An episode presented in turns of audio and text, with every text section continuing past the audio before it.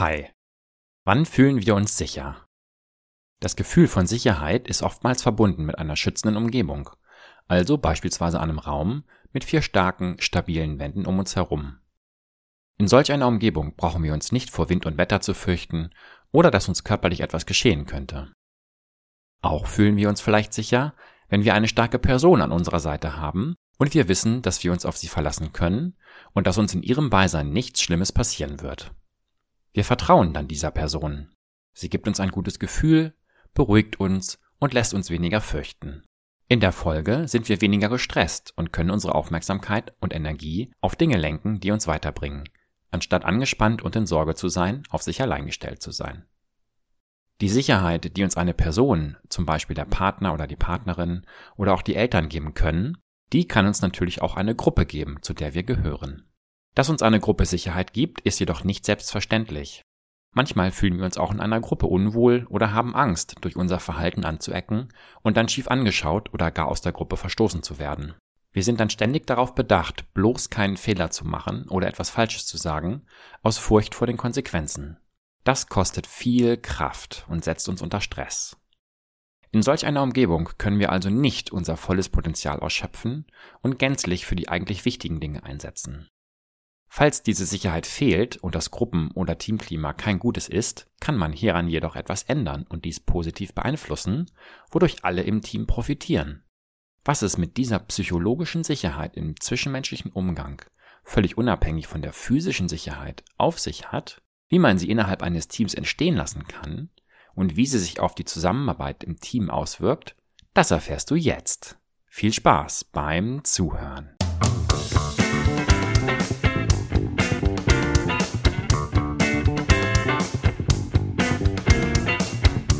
Herzlich willkommen zu Tell, Talk and Teach, der Podcast rund um alles Psychologische. Schön, dass auch du wieder mit dabei bist.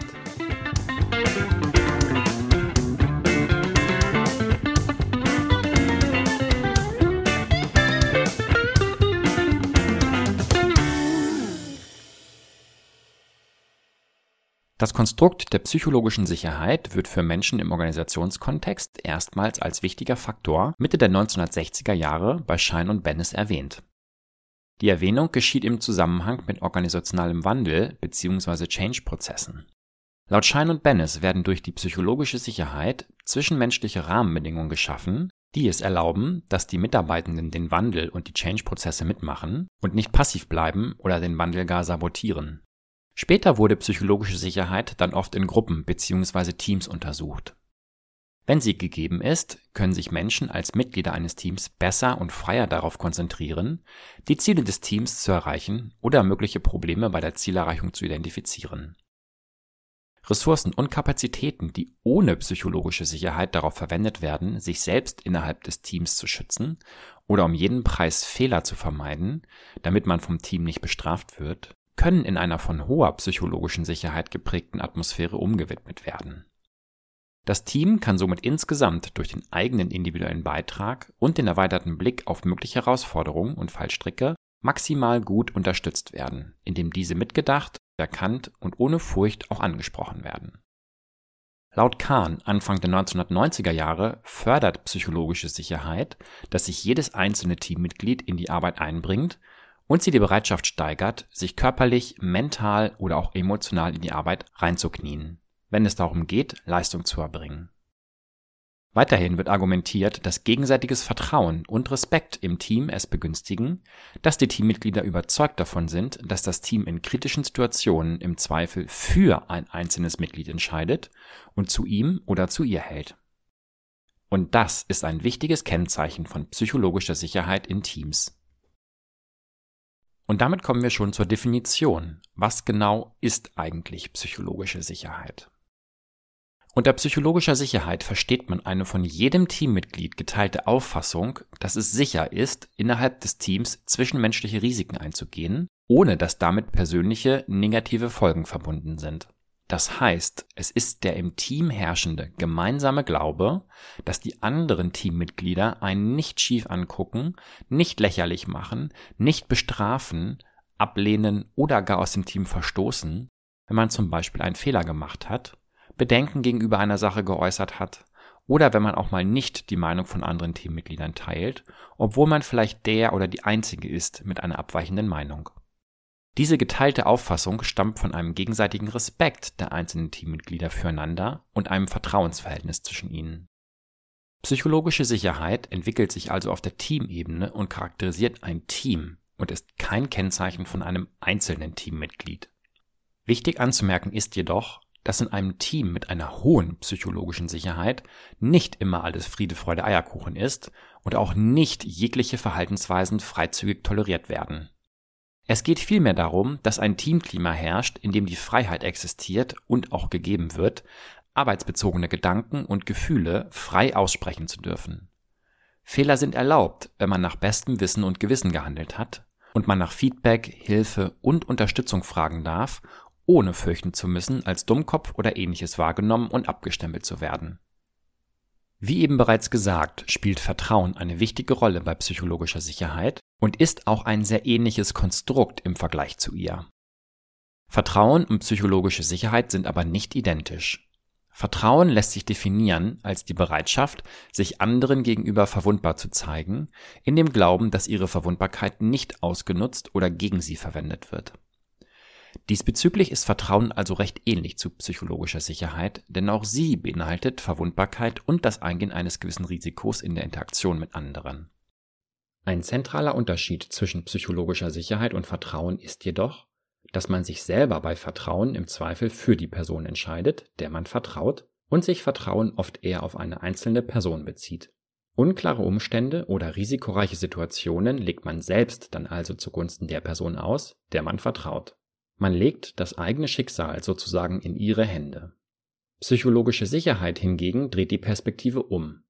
Sie legt den Fokus auf die sozial geteilte Wahrnehmung innerhalb des Teams, dass die jeweils anderen Teammitglieder ungünstige Umstände im Zweifel für einen auslegen, wenn man im Zuge der Zusammenarbeit Risiken eingegangen ist. Also, dass das Team im Zweifel für und nicht gegen einen entscheidet. Anders ausgedrückt ist es also die von jedem Teammitglied geteilte Überzeugung, dass das Team einem vertraut und einem auch in kritischen Situationen wohlwollend gegenübersteht. Und genau das ist es, was psychologische Sicherheit auf der Teamebene kennzeichnet. Ein weiteres zu psychologischer Sicherheit sehr ähnliches Konstrukt, welches man heutzutage öfter zum Beispiel in Startups oder jungen, dynamischen Unternehmen hört, ist Empowerment. Empowerment ist jedoch auch etwas anderes als psychologische Sicherheit. Empowerment bezeichnet einen intrinsisch motivationalen Zustand, der damit einhergeht, dass die Person ein Gefühl der Kontrolle und einen entsprechenden Handlungs- und Entscheidungsspielraum bezogen auf ihren Job und die Aufgaben hat, beziehungsweise ihr dieser gewährt wird. Psychologische Sicherheit hingegen bezieht sich auf eine breitere soziale Wahrnehmung des Teams und wie die anderen Teammitglieder sich wohl verhalten werden, wenn sich ein Teammitglied verwundbar zeigt, einen Fehler macht oder in einer kritischen Situation im Nachhinein betrachtet nicht optimal entschieden hat. Es gibt ziemlich viele Studien, die sehr positive Effekte nachweisen können, wenn eine hohe psychologische Sicherheit in Teams herrscht.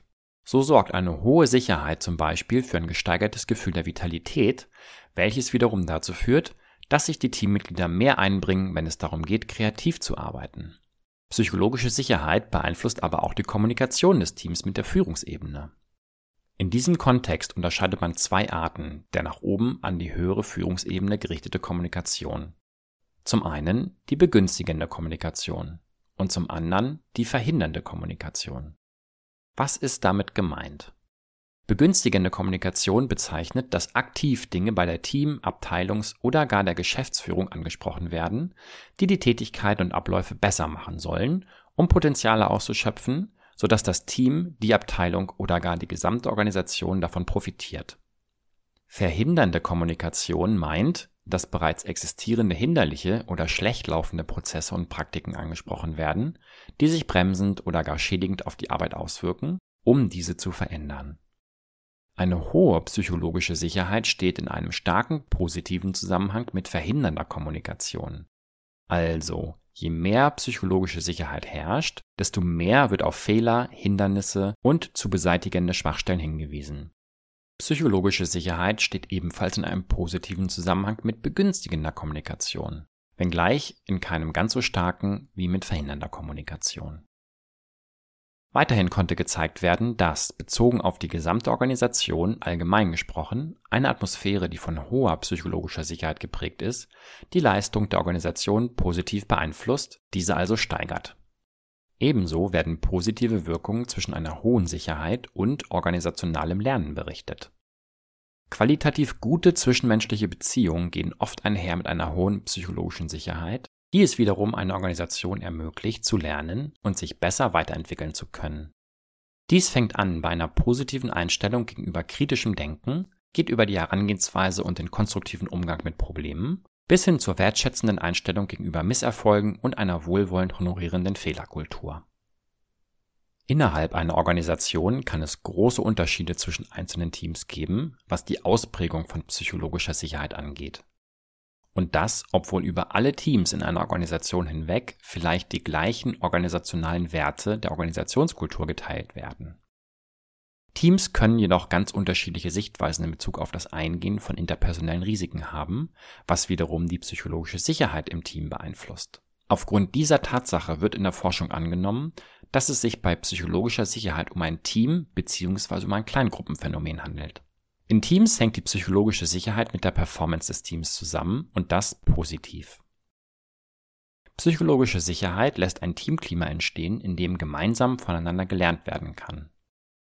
Das gemeinsame Lernen findet statt durch gemeinsames Experimentieren, offene und ehrliche Diskussionen und sich daraus ergebende Entscheidungen. Auch wird divergentes Denken und die Kreativität gefördert. All dies führt dann letztlich dazu, dass das Team eine gesteigerte Leistung zeigen kann.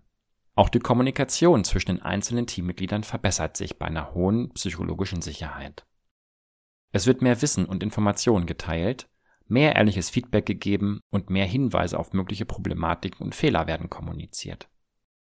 Dies ist insbesondere dann wichtig und wertvoll, wenn es sich um Arbeitskontexte handelt, in denen Personen ernsthaft durch Fehler gefährdet werden können, zum Beispiel in Kliniken, Krankenhäusern oder in der Luftfahrtindustrie. Neben der eigentlichen Leistung des Teams steigt durch eine hohe psychologische Sicherheit auch die Innovationsfähigkeit des Teams. Zum Teil kann die unterschiedliche Ausprägung von psychologischer Sicherheit in verschiedenen Teams auf die unterschiedlichen Führungskräfte der Teams zurückgeführt werden, beziehungsweise konkret auf seine oder ihre Verhaltensweisen. Dies gilt zum Beispiel bezüglich dem Zugeben von Fehlern, dem Fragen nach Hilfe oder Unterstützung oder auch dem offenen Diskutieren von Ideen und diese auch aktiv von Teammitgliedern einzufordern. Auch konnte gezeigt werden, dass das Verhalten der Führungskraft, welches Offenheit und Verfügbarkeit für die soziale Interaktion mit Teammitgliedern signalisierte, dafür sorgte, dass mehr und besser aus Fehlern gelernt wurde und als Folge davon die Teams besser arbeiteten und erfolgreicher wurden. Diese Zusammenhänge wurden gefunden bei medizinischen Teams, die auf Intensivstationen arbeiteten, wo gemachte Fehler wirklich Leben gefährden können. Vielleicht fragst du dich nun, ob es einen Unterschied macht, ob man sich mit seinem Team täglich live und in Farbe im Büro sieht und interagiert oder das Team nur virtuell von verschiedenen Standorten oder dem Homeoffice aus zusammenarbeitet. Insbesondere dann, wenn auch erschwerend hinzukommt, dass man crossfunktionale und dynamische Teams mit wechselnden Mitgliedern, Rollen und Beziehungen hat oder verschiedene Nationalitäten und Kulturen vertreten sind. Hat psychologische Sicherheit denn immer noch einen so großen Stellenwert? Oder werden dann andere Dinge wichtiger? Zunächst einmal konnte gezeigt werden, dass verschiedene geografische Standorte der Teammitglieder, die Abhängigkeit von elektronischen Geräten zur Kommunikation und eine hohe nationale Diversität in Teams sich negativ auf die Innovationsfähigkeit eines Teams auswirkten. Aber Achtung, dies ist nur eine Studie und stammt aus dem Jahre 2006. Seitdem hat sich technisch ja einiges verändert und es ist einfach mehr möglich geworden. Und trotzdem, Schaffte man es laut dieser Studie, einen psychologisch sicheren Kommunikations- und Interaktionsraum herzustellen, konnte eine hohe Sicherheit sogar diese negativen Effekte der eben genannten Einflussgrößen abpuffern. Und ich bin davon überzeugt, dass gerade in virtuellen Teams eine hohe psychologische Sicherheit wichtig ist, damit das Team trotz der vielleicht nicht so günstigen Rahmenbedingungen gut zusammenarbeiten kann wenngleich es sicherlich schwieriger ist, eine hohe psychologische Sicherheit virtuell herzustellen, als wenn man sich täglich im Büro sieht. Jetzt habe ich viel Positives über psychologische Sicherheit erzählt. Aber wo ist der Haken? Gibt es überhaupt einen? Grundsätzlich gibt es sehr viele Studienergebnisse, die psychologische Sicherheit eine sehr positive Wirkung bescheinigen. Einige davon haben wir ja bereits besprochen. Negative Folgen von psychologischer Sicherheit wurden bislang nur sehr wenig untersucht. Jedoch gibt es Hinweise darauf, dass gemäß dem Prinzip zu viel des Guten die Beziehung zwischen psychologischer Sicherheit und ihrer positiven Wirkung nicht zwingend linear verlaufen muss. Dies bedeutet, dass es irgendwo auch einen Punkt bzw. ein Ausmaß an Sicherheit geben könnte, bei dem sich negative Folgen einstellen können oder zumindest begünstigt werden. Eine Studie, die explizit auf negative Folgen von psychologischer Sicherheit hinweist, konnte zum Beispiel zeigen, dass in Teams, in denen eine hohe Sicherheit herrscht, auch die Wahrscheinlichkeit steigt, dass unethische Verhaltensweisen im Team gezeigt werden. Dies galt insbesondere für Teams, die eine hohe Nutzenorientierung haben. Solche Teams könnten also in einem von hoher psychologischer Sicherheit gekennzeichneten Teamklima dazu neigen, eine Entscheidung zu treffen, die den größten Nutzen für das Team hat obwohl diese vielleicht eine unethische Entscheidung ist. Sobald eine unethische Entscheidungsoption zur Diskussion gestellt wird, könnte diese Unterstützung durch die anderen Teammitglieder erfahren, aufgrund der hohen psychologischen Sicherheit innerhalb des Teams. In solch einem Fall hätte psychologische Sicherheit also nicht einen ausschließlich positiven Einfluss auf das Team oder die Organisation, sondern könnte unethische Verhaltensweisen oder Entscheidungen nach sich ziehen. Wenn du weiteres Interesse am Konstrukt der psychologischen Sicherheit hast oder dieses auch gern einmal in deinem eigenen Team auf der Arbeit messen möchtest, findest du entsprechende Literaturhinweise in der Beschreibung dieser Podcast-Folge. Dort findest du auch den Link zu einem psychologischen Messinstrument von Fischer und Hüttermann, um die psychologische Sicherheit in Teams zu messen. Hierbei handelt es sich um einen Fragebogen mit sieben Fragen, in der Kurzversion sogar nur mit vier Fragen. Die Fragen werden auf einer siebenstufigen Antwortskala beantwortet. Der Fragebogen basiert auf dem weit verbreiteten und guten englischen Originalfragebogen von Amy Edmondson, der ins Deutsche übersetzt und psychologisch validiert worden ist. Was also einfach gesprochen bedeutet, dass es ein vernünftiger Fragebogen auf Deutsch ist, mit dem man sehr schnell und gut psychologische Sicherheit im Team messen kann. Die psychologische Sicherheit messen, schön und gut, aber was kann man denn nun eigentlich tun, um psychologische Sicherheit im Team zu steigern? Hier gibt es einige Möglichkeiten und Verhaltensweisen, um dies zu tun. An dieser Stelle möchte ich dir fünf Dinge hierfür an die Hand geben. Erstens, die Bühne bereiten. Wenn ein neues Projekt oder eine neue Arbeitsphase beginnt, sollten offen und explizit die Herausforderungen und Hindernisse angesprochen und im Team aufgezeigt werden. Das klingt vielleicht im ersten Moment paradox, wenn man gleich zu Anfang auf alles hinweist, was schwierig werden oder schiefgehen könnte.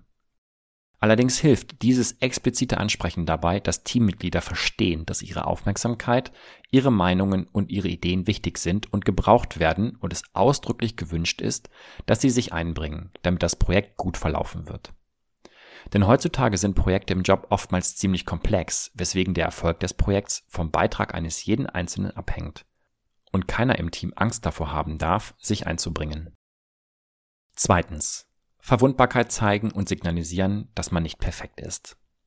Gerade die Führungskraft sollte mit gutem Beispiel vorangehen und zeigen, dass es okay ist, Fehler zu machen und sich in manchen Situationen im Team auch verwundbar zu zeigen.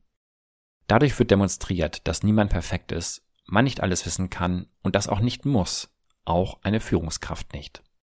Dies fördert die Entstehung von Empathie füreinander, die im zwischenmenschlichen Bereich und bei Beziehungen ja sowieso eine wichtige Rolle spielt sich auch mal für ein Fehlverhalten in der Vergangenheit, worunter das Vertrauensgefühl vielleicht gelitten hat, zu entschuldigen oder einen Fehler einzugestehen, ist sicher nicht leicht, gerade für jemanden in einer Führungsposition.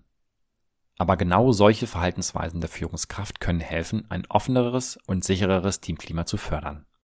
Drittens. Fragen, Zweifel und schlechte Nachrichten sollten willkommen sein.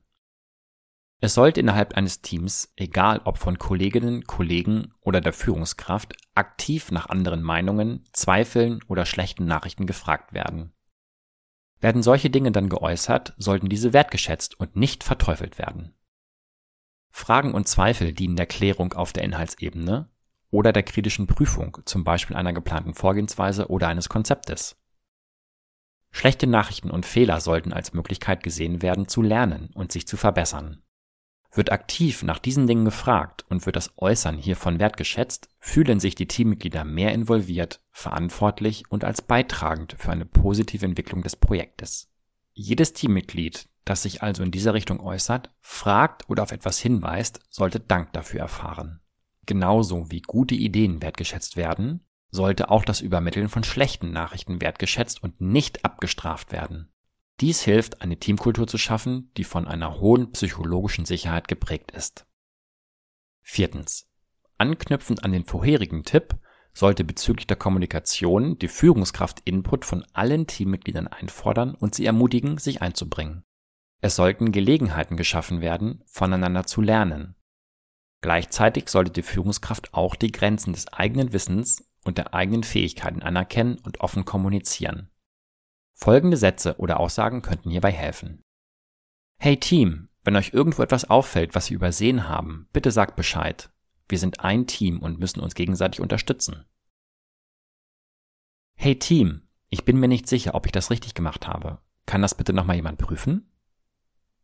Hey Team, vielleicht hat jemand noch eine andere Meinung dazu? Ich möchte wirklich gern nochmal einen anderen Standpunkt hierzu hören. Hey Team, hat irgendjemand irgendwelche Bedenken, wenn wir so vorgehen, wie wir es gerade besprochen haben? Falls ja, bitte teilt eure Bedenken. Es kann uns nur weiterhelfen. Hey Team, wir sprechen nicht über Fehler, um irgendjemandem die Schuld dafür zu geben. Wir sprechen über Fehler, damit wir es nächstes Mal einfach besser machen können. Fünftens. Verhaltensweisen, die verhindern, dass psychologische Sicherheit entsteht, sollten schnellstmöglich unterbunden werden. Hierzu zählen einem Teammitglied die Schuld für einen Fehler zu geben, grobes oder respektloses Verhalten gegenüber anderen Teammitgliedern, Ideen von anderen Teammitgliedern klein oder schlecht reden. Oder auch ignorieren, was andere Teammitglieder sagen oder beitragen. Wie du vielleicht gemerkt hast, hat die Führungskraft eine recht große Verantwortung dafür, gute Rahmenbedingungen zu schaffen, sodass sich psychologische Sicherheit entwickeln kann. Die Führungskraft hat eine Vorbildfunktion und es ist wichtig, dass sie mit entsprechenden Verhaltensweisen vorangeht. Aber gleichermaßen sollten auch die Teammitglieder untereinander entsprechende Verhaltensweisen zeigen, um die psychologische Sicherheit zu steigern. Hierzu könnte man zum Beispiel aktiv Kolleginnen oder Kollegen nach deren Meinung oder nach Feedback fragen und dann wertschätzend reagieren, wenn sie sich einbringen. Eigentlich ist es gar nicht so schwer, psychologische Sicherheit entstehen zu lassen. Man muss sich eben nur trauen, den ersten Schritt zu gehen und sich verwundbar zu zeigen, um vorzumachen, wie es geht.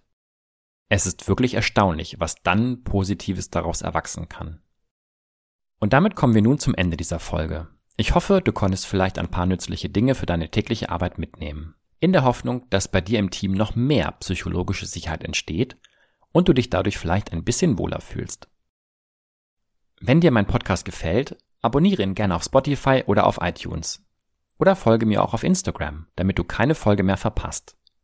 Du findest mich dort jeweils unter Tell, Talk and Teach. So, nun aber. Vielen Dank fürs Zuhören und bis zum nächsten Mal. Mach's gut und ciao.